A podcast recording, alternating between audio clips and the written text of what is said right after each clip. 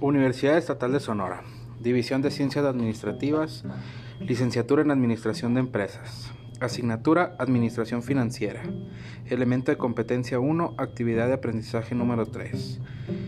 Luis Alberto Obregón Beltrán. Introducción. En la siguiente actividad podremos encontrar un podcast en el cual estaremos platicando acerca de quién es el profesional de las finanzas, así como todas sus actividades y sus responsabilidades. También hablaremos un poco de lo que son los estados financieros y una breve descripción de cada uno de ellos.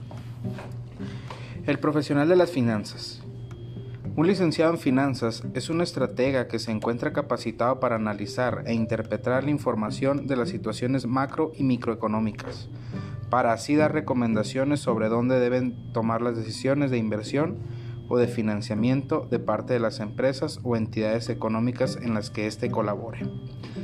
Así también es conocedor de los riesgos que puede conllevar realizar una inversión, y es por eso que puede alertar a los diversos inversionistas de una compañía para que así tengan información clara del panorama que existe en el mercado.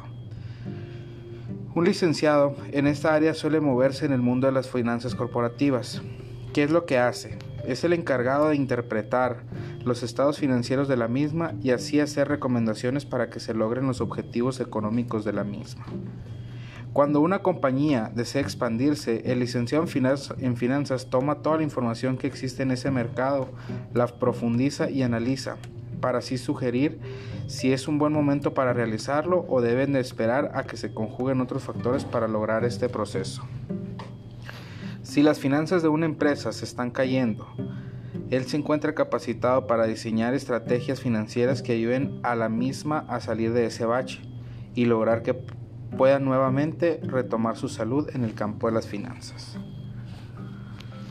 Los estados financieros, también denominados estados contables, informes financieros o cuentas anuales, son informes que utilizan las instituciones para dar a conocer la situación económica, financiera y los cambios que experimentan la misma a una fecha o periodo determinado. Estos se clasifican en balance de situación, cuenta de resultados, estados de flujo de efectivo, estados de cambio de patrimonio neto y memoria. Balance de situación.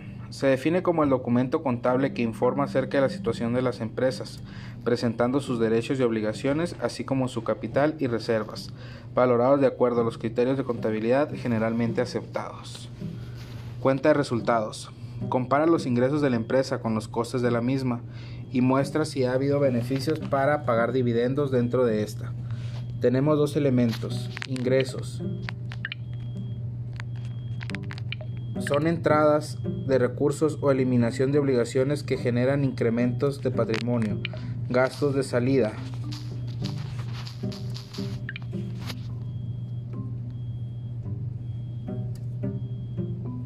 salidas de recursos que disminuyen en el activo o incrementos en el pasivo.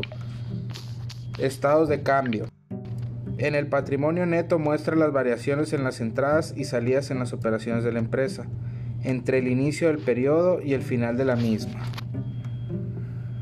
Estados de cambio desde patrimonio neto. Muestra las variaciones en las entradas y salidas de las operaciones de la empresa entre el inicio del periodo y el final del mismo, generalmente en un año. Estados de flujos de efectivo. Muestra las fuentes, regularidad y uso del efectivo de la empresa, usando estimaciones directas, las más utilizadas o indirectas. La estimación directa muestra el efectivo neto generado por las operaciones. Esta, esta, variable es de vital importancia para analizar la situación de la empresa ya que refleja su liquidez. Memoria.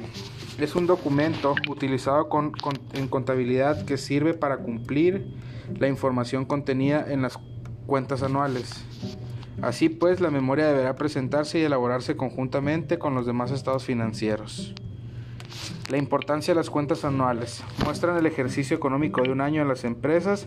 A través de los distintos estados de estos documentos podemos ver, entre otras cosas, la forma de financiación de la empresa y su compromiso de pago, el ratio de deuda financiera, su margen de solvencia, el coste de producción unitario, el volumen de las ventas, los ingresos brutos netos, los impuestos que paga la empresa, su estructura de costes fijos y variables, el patrimonio, la estructura de sus activos pasivos y la de los acreedores de la empresa.